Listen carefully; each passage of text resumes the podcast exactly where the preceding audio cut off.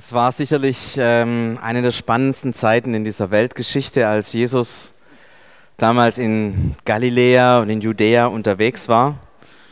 Und ganz ehrlich, ich, ich wäre da gern mal dabei gewesen. Also wenn man mich fragen würde, wo willst du denn in der Geschichte mal dabei sein? Es gibt so ganz wenige Momente, aber, aber da bei Jesus, da wäre ich mal gern dabei gewesen.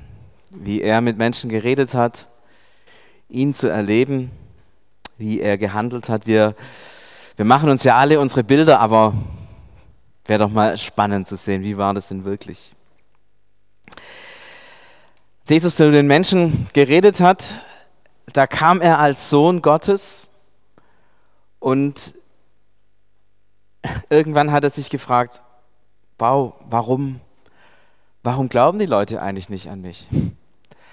Also eigentlich müsste das ja klar sein, ja? Also Gott schickt seinen Sohn in die Welt und er schickt ihn zu lauter frommen Juden, die alle das Wort Gottes glauben. Da müsste man doch denken, dass wenn der Jesus dann auftritt und sagt, hallo, ich bin der, von dem im Wort Gottes steht, ähm, dann müssten alle sagen, super, klasse, und jetzt ähm, wollen wir an dich glauben und wollen mit dir leben und, und, und. Aber damals in Israel war es nicht so. Es war gar nicht so einfach. Jesus hat immer wieder gefragt und hat sich immer wieder gefragt, und das ist auch in dem, was wir vor unserem heutigen Predigtext lesen. Jesus hat immer wieder gefragt und sich überlegt, warum glauben die Leute nicht? Es gibt doch so viele gute Gründe zu glauben. Zumindest damals. In unserem Predigtext oder vor unserem Predigtext nennt Jesus vier gute Gründe. Das eine, Johannes der Täufer. Ja, das, das war damals der, der, der, der, der Rockstar der religiösen Welt. Alle Welt ist, ist zu dem Johannes der Täufer hingegangen, ja, und dann hat der Johannes in aller Öffentlichkeit den Jesus getauft. Und dann ähm, sagt der Johannes, das ist der Sohn Gottes. Da müsste man noch denken, hey, das funktioniert, ja? Also stell dir vor, alle Bischöfe, alle Bischöfe Deutschlands sagen, dass irgendwie dieser Mensch ist so ähnlich muss man sich das vorstellen. Und dann müssen wir noch glauben, ja, okay, dann, dann glauben wir das. Aber nein, ist nichts passiert. Die Leute blieben skeptisch und haben ihn, vor allem die Frommen, ganz Frommen, haben ihn abgelehnt. Dann müsste man denken, okay, seine Taten, er hat ja enorme Wunder getan. Menschen geheilt, 5000 Leute mit fünf Broten und zwei Fischen satt gemacht. Ähm, krasse Wunder, Tote auferweckt. Da müsste man noch denken, hey, das, das überzeugt die Leute. Stellt euch mal vor, bei uns würde das jemand tun, Tote auferwecken. Er würde sagen, Leute auf der Königstraße, ähm, ich habe hier fünf Brote und ich habe hier zwei Fische und jetzt guten Appetit, lasst euch schmecken, ihr werdet alle satt. Und am Schluss muss man noch bei irgendeiner App eingeben, dass so und so viel Brot und so und so viel Fisch übrig ist und die ganzen Leute können das auch noch abholen. Wenn das sowas wäre, hey, wären die Zeitungen voll, dann, würde, da, da würden so viele Leute sagen, wow. Und Leute haben das damals mit eigenen Augen gesehen. Und da gab es noch keinen Trump mit Fake News und so und soziale Netzwerke, die man manipulieren kann, sondern eigene Augen. Und wenn jemand Tote auferweckt, wenn jemand Kranke heilt, dann macht er das ja dann nicht aus eigener Kraft, sondern dann, dann muss man doch sehen, hey, da steht Gott dahinter. Ja, ich meine, könnte ja mal probieren, ja, so aus eigener Kraft mal so irgendwie ein kleines Wunder zu tun. Ähm, es wird nicht funktionieren. Das heißt, es ist ja nicht nur, dass Jesus Geniales tut, sondern dass jeder wusste, da muss auch irgendwie Gott dahinter stecken. Da muss der Vater dahinter stecken, der, der dem Jesus die Vollmacht gibt, der ihm, der ihm das Recht gibt, solche Wunder zu tun, bis hin zum Austreiben von Dämonen. Das müsste doch alles irgendwie verständlich sein. Und dann das Krasseste, die ganze Bibel ist ja voll davon. Ich, ich weiß nicht, wie viele über 100 Hinweise aus dem Alten Testament unmittelbar auf Jesus. Angefangen von seiner Geburt in Bethlehem und so weiter, was er alles tun wird. Alles steht letztlich im Alten Testament.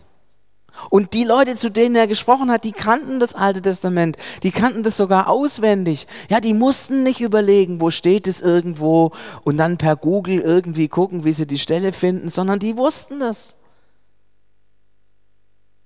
Und man denkt sich, hey, krass, Johannes der Täufer, die Taten, Gott stellt sich dazu, in der Bibel steht's. Hey, kann man, kann man überzeugender unterwegs sein? Kann man überzeugender, glaubhafter unterwegs sein? Und was war das Ergebnis? Die Pharisäer und die Schriftgelehrten, die Frommen, haben Jesus abgelehnt. Und sie haben ihn dann sogar, das muss man sich mal, mal vorstellen, als Gotteslästerer angeklagt und an ein Kreuz genagelt. Obwohl diese Dinge klar wie Kloßbrühe waren. Warum ist es passiert? Warum waren die Leute so zu? Warum konnten sie das nicht wahrnehmen? In unserem Predigtext macht sich Jesus dazu einige Gedanken und ich lese euch den Text mal vor und ihr könnt gerne, wenn ihr wollt, auch mitlesen. Aber ihr wollt euch mir nicht anschließen, um das ewige Leben zu erhalten. Ich bin nicht darauf aus, dass Menschen mir Herrlichkeit zugestehen. Außerdem habe ich euch durchschaut, ihr habt keine Liebe zu Gott in euch. Ich bin im Namen meines Vaters gekommen und ihr lehnt mich ab. Wenn aber irgendjemand anderes in seinem eigenen Namen kommt, den nehmt ihr auf. Wie könnt ihr denn zum Glauben kommen? Es geht euch doch nur darum, dass einer dem anderen Herrlichkeit zugesteht. Aber nach der Herrlichkeit, die der einzige Gott schenkt, strebt ihr nicht. Ihr braucht nicht zu denken, dass ich euch vor dem Vater anklagen werde. Es ist vielmehr Mose, der euch anklagt. Mose, auf den ihr eure Hoffnung gesetzt habt. Denn wenn ihr Mose wirklich glauben würdet, dann würdet ihr auch an mich glauben. Denn er weist in der Heiligen Schrift auf mich hin. Wenn ihr schon seine Schriften nicht glaubt, wie wollt ihr dann meinen Worten glauben? Das ist, sorry, nochmal kurz zurück, das ist so ein typischer, typischer Jesus-Johannes-Evangelium-Gedankengang. Ähm, es, es, es kreist und kreist und kreist und wir, wir, wir Deutsche, wir ticken ja so, wir hätten immer gern erstens, zweitens, drittens, ja. Wir hätten gern immer klare Struktur, saubere, logische Gedanken. Aber äh, bei dem Text ist es ungefähr so, also hier ist, stellen wir mal vor, das ist hier die Mitte, ja, und dieser Text, der kreist hier immer um die Mitte rum. Und versucht das, was in der Mitte ist, zu beschreiben, aber indem er es immer, immer, immer, immer wieder umkreist. Ich habe mir mal, mal versucht, das ein bisschen ins Deutsche zu übersetzen was Jesus hier sagt, ein bisschen in unsere logische Struktur zu kriegen, was Jesus hier meint. Warum glauben sie nicht? In diesem Abschnitt, den ich gelesen habe, kommt Jesus zu einer sehr überzeugenden Sicht, warum sie nicht glauben. Er nimmt nämlich wahr, dass sie in einer komplett anderen Welt leben. Man könnte auch sagen, dass sie verblendet sind. Was heißt verblendet? Dass man nicht sieht, was vor Augen ist. Ihr kennt es manchmal, wenn Menschen miteinander reden, manchmal hat man den Eindruck, man, man redet von zwei verschiedenen Geschichten. Ja? Da war irgendwo ein Streit und ihr fragt die Leute, was ist denn eigentlich passiert, dass es zu diesem Streit kam? Und wenn ihr mit den Leuten redet, hört ihr zwei komplett verschiedene Geschichten. Und ihr fragt euch, kann es sein, dass diese Menschen genau das Gleiche wahrgenommen haben, zur gleichen Zeit im gleichen Raum waren? Und ganz ähnlich ist das, was Jesus eigentlich hier entdeckt. Das Erste, was er feststellt. Die Menschen, die, die sogenannten frommen Juden, sie lieben Gott nicht. Jetzt würden die natürlich sagen, hey Jesus, das stimmt überhaupt nicht, wir lieben Gott, wir, wir geben den Zehnten, wir halten seine Gebote, wir tun alles, was Gott sagt. Ja, das ist richtig, aber wisst ihr, ich liebe nicht die Straßenverkehrsordnung und den Bundesverkehrsminister. Ich halte mich, wenn ich mit dem Auto fahre, in aller Regel an die Verkehrsregeln. Ja? Heute Morgen, ich, ich, ich, ich, ich verspreche es euch, ich bin die 40 gefahren hier auf der B14. Tatsächlich. Ich habe genau geguckt. Ich bin 40 gefahren, kam mir zwar ein bisschen blöd vor, weil alle anderen an mir vorbeigefahren sind, aber ich habe mich echt an alle Verkehrsregeln gehalten. Aber trotzdem liebe ich den Bundesverkehrsminister nicht. Und manchmal, manchmal war das so. Die haben sich an alles gehalten, was da im Gesetz steht. Bis auf die kleinsten Kleinigkeiten. Die sind sogar 39,5 gefahren, um ja nicht über 40 zu fahren, um ja nicht zu schnell zu sein. Die sind alles gehalten, haarklein. Und haben gedacht, wenn ich das tue, dann drücke ich meine Liebe aus zu Gott. Aber ein Gesetz zu halten, drückt Respekt aus, vielleicht Vernunft, vielleicht auch Klugheit. Weil wenn ich es nicht halte, kriege ich einen Strafzettel. Aber der Blitz dort ist jetzt abgebaut, gell? also braucht man keine Sorge haben.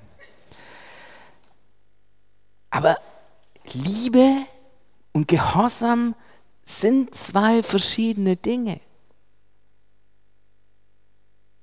Was bedeutet Liebe? Liebe bedeutet, dass ich mit dem zusammen bin und zusammen sein will. Liebe bedeutet, dass ich mit Gott reden möchte, dass ich Gemeinschaft mit ihm haben will, dass ich mich nach seinem, seiner Gegenwart sehne. Irgendwann gehört zur Liebe auch Gehorsam dazu, aber als Punkt 7 in einer langen Liste von Dingen, die zur Liebe gehören. Aber die Menschen damals Sie haben verwechselt Liebe mit Gehorsam. Und deswegen sagt Jesus so hart, sie lieben Gott nicht. Sie, sie wollen nicht mit ihm zusammen sein, verbunden sein. Wenn, ich, wenn, wenn, wenn man sich vorstellt, was bedeutet Liebe, dann, dann denkt an die, an die Einheit in der Dreieinigkeit. Vater, Sohn und Heiliger Geist, die eng miteinander verbunden sind. Das ist das Bild von Liebe. Das hat was mit Gemeinschaft, mit Miteinander, aber auch mit Leidenschaft füreinander zu tun. Mit Sehnsucht, gemeinsam Gemeinschaft zu haben. Sie lieben Gott nicht. Und das Zweite, sie suchen eigene Ehre. Was meint es? Sie, sie, sie lesen diese Gebote Gottes und dann sagen sie, ich will sie halten. Ich will sie halten. Ich, ich setze meine ganze Energie, meine ganze Kraft rein, diese Gebote zu halten. Das, das bin ich. Ich halte die Gebote. Und da muss man sagen, die, die Menschen zur damaligen Zeit, Pharisäer, Schriftgelehrte, wie sie alle heißen, die waren extrem, extrem ähm, hart da drin. Gegen sich selber, aber auch, aber auch gegenüber den anderen. Das ist heute noch so. Es gibt Stadtviertel in Jerusalem, wenn man da am Schabbat mit dem Auto oder mit dem Mofa durchfährt, das ist gefährlich. Weil da kann es sein, dass da Leute kommen und einer aus dem Auto rausziehen, weil am Schabbat ist Autofahren verboten. Sie wollen diese Gebote mit aller Kraft halten. So sehr, dass sie sogar bereit waren, dafür zu sterben, um diese Gebote Gottes zu halten. Aber ich will die Gebote halten. Ich mache das mit meiner Kraft, mit meiner Energie. Ich will es tun.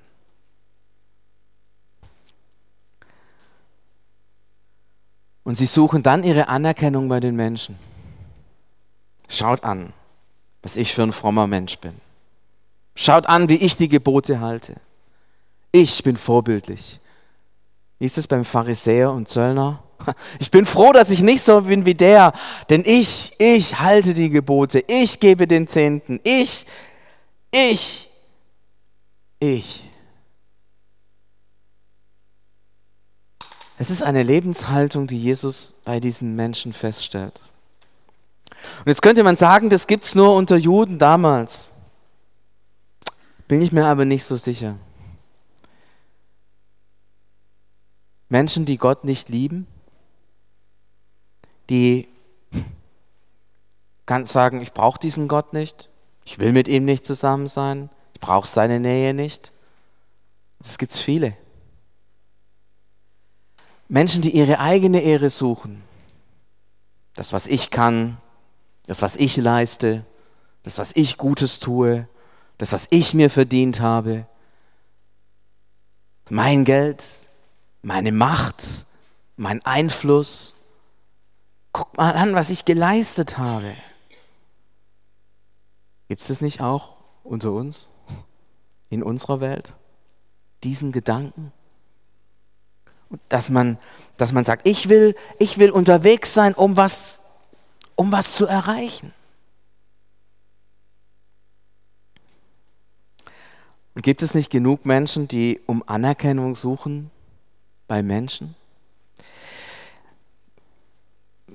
Wenn das nicht so wäre, dass fast alle Menschen so ticken, würde Facebook bankrott gehen. Und Instagram und all das andere. Und die ganzen Modemagazine und die ganzen Beauty-Zeitungen und, und, und, und, Bild der Frau äh, in allen Generationen, was weiß ich, was es da alles gibt, ja, und auch Automotorsport für die Männer, ja.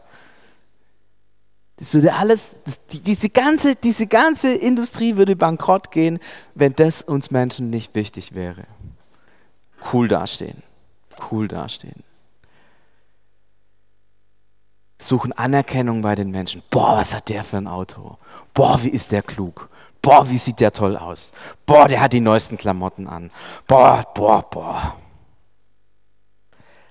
Und das Verrückte ist, das gibt es in Fromm, was wir bei den Juden sehen.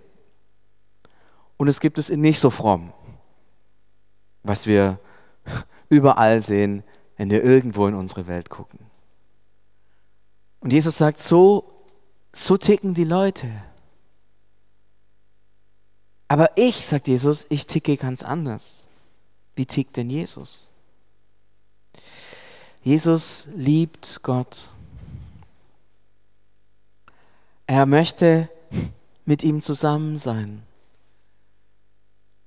Er war von Ewigkeit mit dem Vater zusammen und er, er liebt ihn von ganzem Herzen. Er möchte das Leben mit ihm teilen. Er möchte keine Sekunde von Gott getrennt werden.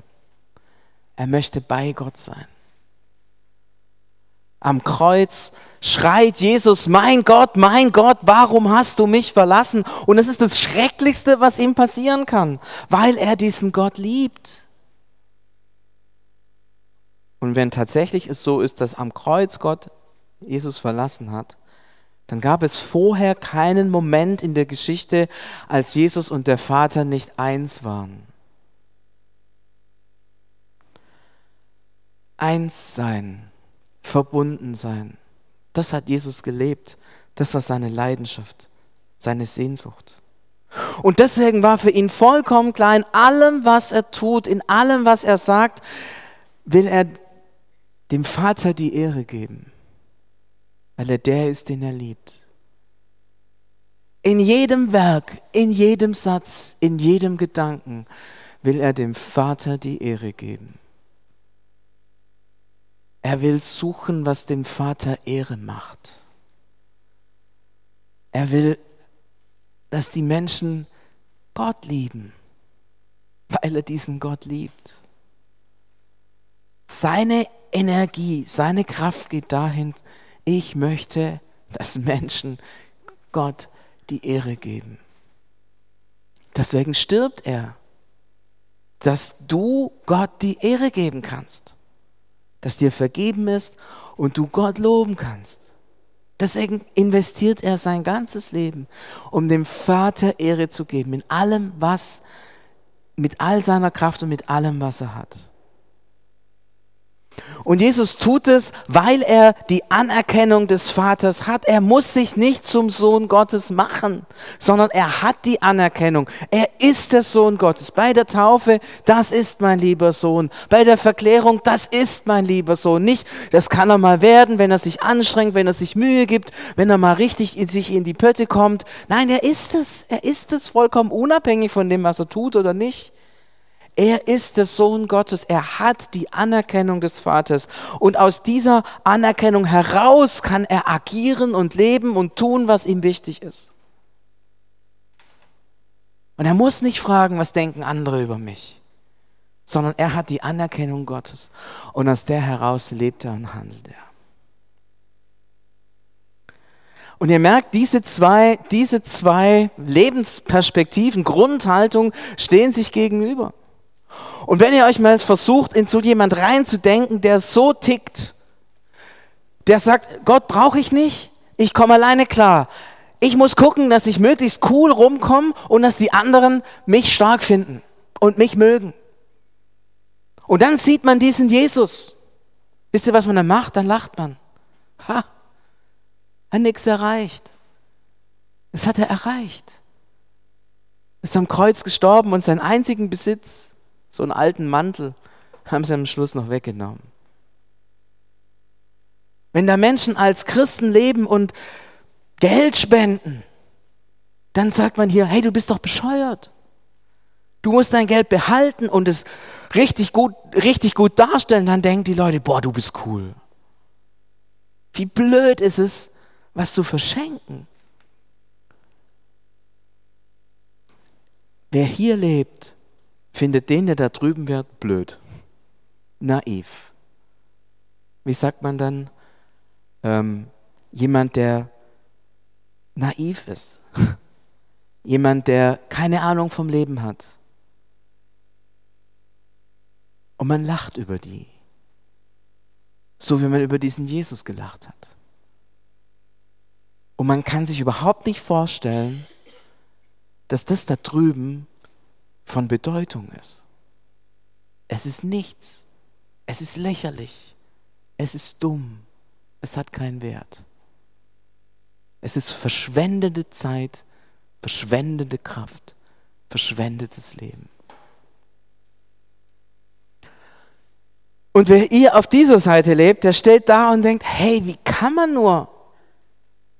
Wie bescheuert ist es denn, Anerkennung bei den Menschen zu suchen? Sorry, in 10.000 Jahren interessiert es überhaupt keinen Menschen mehr, was XY von dir gedacht hat. Weil weder XY ist noch mehr da, du bist auch nicht mehr da. Keiner kann sich mehr daran erinnern. Das ist vollkommen belanglos. Das ist vollkommen belanglos. Es interessiert niemand. Was interessiert in 100 Jahren, was für ein Auto du heute fährst? Ja? Das interessiert keinen Menschen, weil man in 100 Jahren vielleicht gar keine Autos mehr fährt, beziehungsweise weil man weiß, was waren die denn damals blöd, vor 100 Jahren Autos zu fahren? Mit den Autos haben die die Welt ruiniert. Wer, wer hier steht, schaut hier und denkt, fassungslos. Wie kann man nur so dumm sein? Und wir stellen fest, zwischen diesen beiden Lebensorientierungen klafft irgendwie ein radikaler Widerspruch. Die hier auf, auf dieser Seite denken, das sind verrückte Gutmenschen. Und die hier auf dieser Seite stehen, die denken, das sind Menschen, die nur im Hier und Jetzt leben und keine Ahnung haben von dem, was die Welt wirklich bedeutet. Das ist doch alles sinnlos. Und die Leute hier sagen, stimmt, das ist alles sinnlos, was du da tust. Ein Bekannter von mir, der hat mal viel, oder spendet sehr viel Geld. Und ähm, eines Tages hat ihn der Steuerberater gefragt, warum er denn den ganzen Quatsch macht. Und er hat dann gesagt, er investiert in die Ewigkeit. Der Steuerberater hat dann gesagt, naja, das ist eine interessante Formulierung, einfach Geld in den Mülleimer zu werfen, zu rechtfertigen. Das drückt es vielleicht aus, was hier steht. Und ihr merkt, wenn man da ist, versteht man das nicht. Und wenn man da ist, versteht man das nicht. Jesus war so unterwegs und hat nicht verstanden, warum die es nicht verstehen. Das heißt, er hat es verstanden. Das lesen wir ja jetzt, ja. Er erklärt es uns und macht diese beiden Geisteshaltungen, diese beiden Lebensperspektiven ähm, transparent. Was hat dieses, was ich gerade gesagt habe, was hat es mit uns zu tun? Jetzt könnte man sagen, ach super, ha, ha, ich habe es ja schon immer gewusst, ja, ich, ich gehöre auf die Seite und die Leute, die, ähm, was weiß ich für welche Zeitschriften lesen, ja, und so, die sind alle, die sind alle irgendwie bescheuert. Aber so einfach ist es ja nicht, weil man liest ja vielleicht doch auch gerne Zeitschrift, ja. Ähm, so einfach ist es dann doch nicht. Und außerdem so arg auf andere herabgucken sollten wir vielleicht dann doch auch nicht. Was bedeutet es für uns? Das Erste, dass ich das, nein, das verstehen kann, wahrnehmen kann, Gott lieben kann. Hey, das ist nicht selbstverständlich. Das ist ein Geschenk. Dass ich diese Sicht habe, die habe ich nicht gemacht.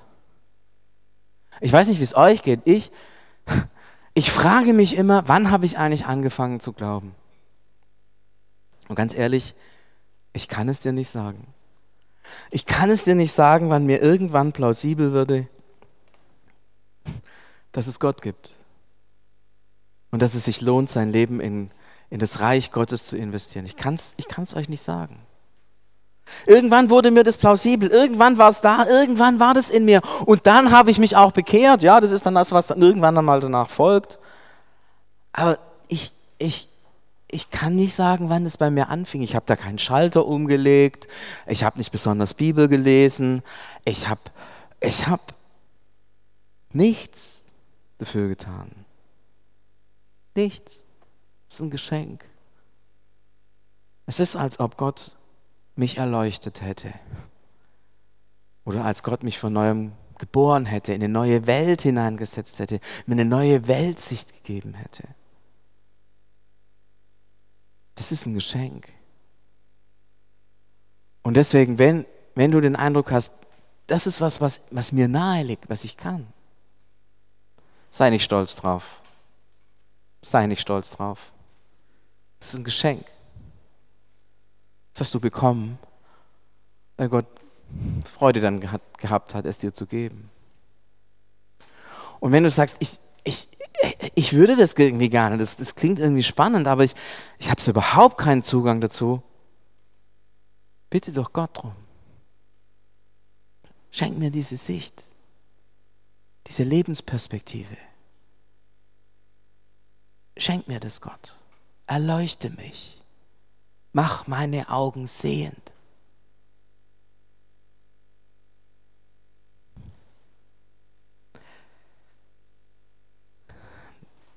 Der zweite Gedanke ist, ich erschrecke, dass mich diese beiden Sichtweisen tatsächlich, beide Sichtweisen prägen. Sind wir ja mal ehrlich. Wir wären gern, Herr, ja, hier zu 100 Prozent, ja, Jesus ist so wir folgen Jesus nach, wir sind hier auch so. Wir lieben Gott, wir, wir suchen in allem, was wir tun, die Ehre des Vaters und äh, wir haben Wissen und Leben aus der Anerkennung Gottes heraus. Machen wir hin und wieder. An Sonntagen vielleicht mehr wie an Montagen, morgens vielleicht mehr wie abends. Aber ganz ehrlich, wenn einer von uns da ist und sagt, ich bin ganz hier so dabei, und mir ist es komplett egal, was die anderen denken. Und ich will nicht auch auf das stolz sein, was ich selber erarbeitet habe, etc., etc. Dann glaube ich, dass es nicht so hundertprozentig stimmt. Diese Lebenseinstellung hier, die ist in uns. Ich kenne die Momente gut, wo ich Gott nicht liebe. Vielleicht gar nicht, weil ich gegen Gott bin aber weil ich ihn einfach vergesse. Oder weil er mir in dem Moment einfach mal egal ist.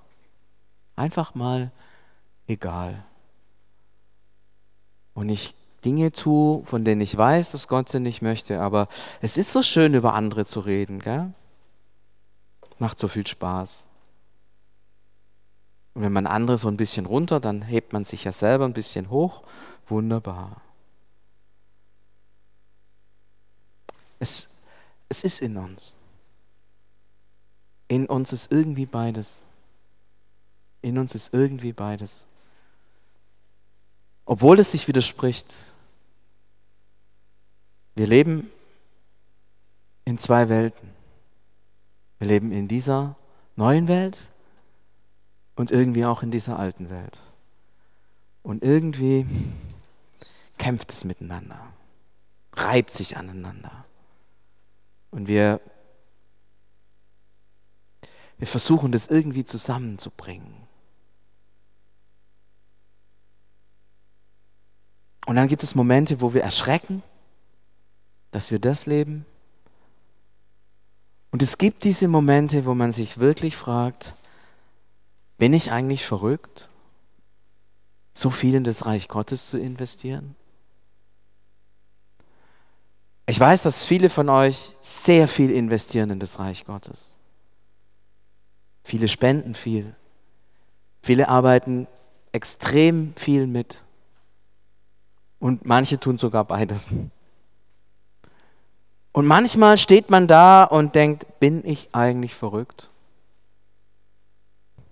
Weil man so, so ein bisschen auf diese Seite rutscht und dann denkt, hey, wenn ich meinem Nachbar sagen würde, was ich tue, wie viel Zeit, wie viel Kraft, wie viel Geld ich investiere für das Reich Gottes, was würde der sagen?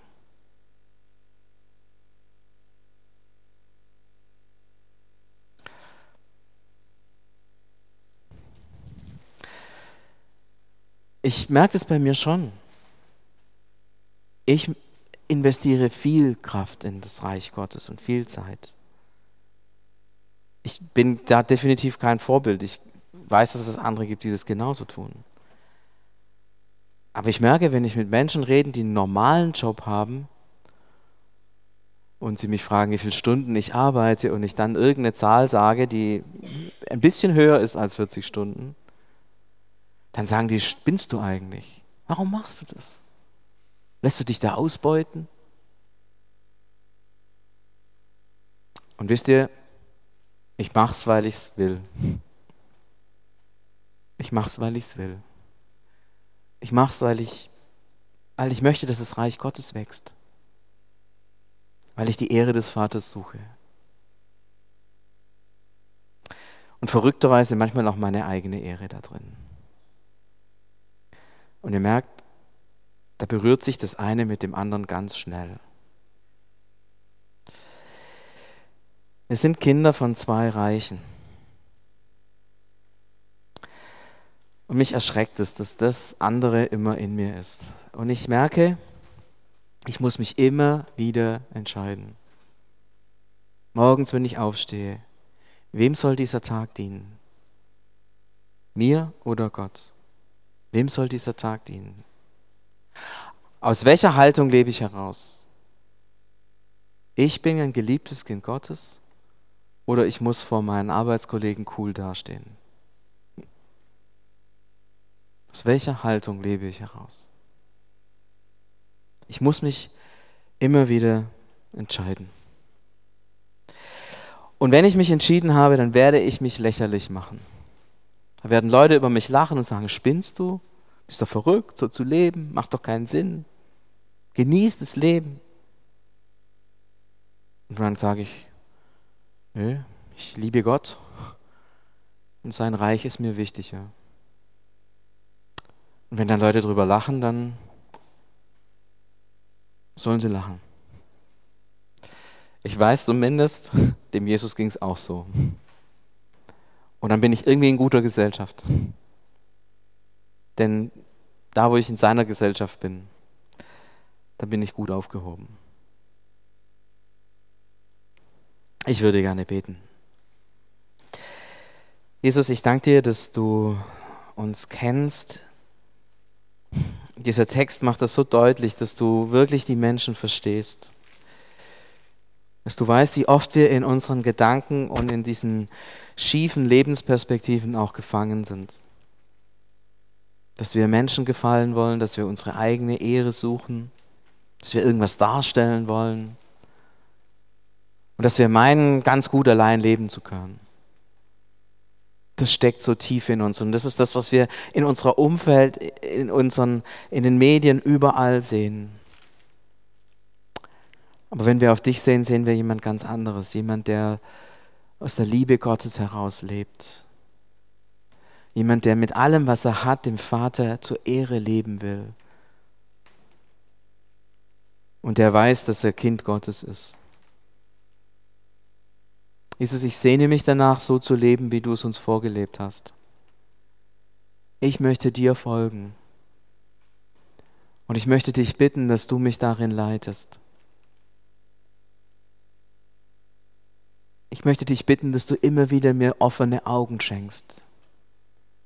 Einen klaren Blick, der sieht, was ich da gerade eigentlich lebe. Hilf mir, dir zu folgen und so zu leben, wie es dir entspricht. Amen.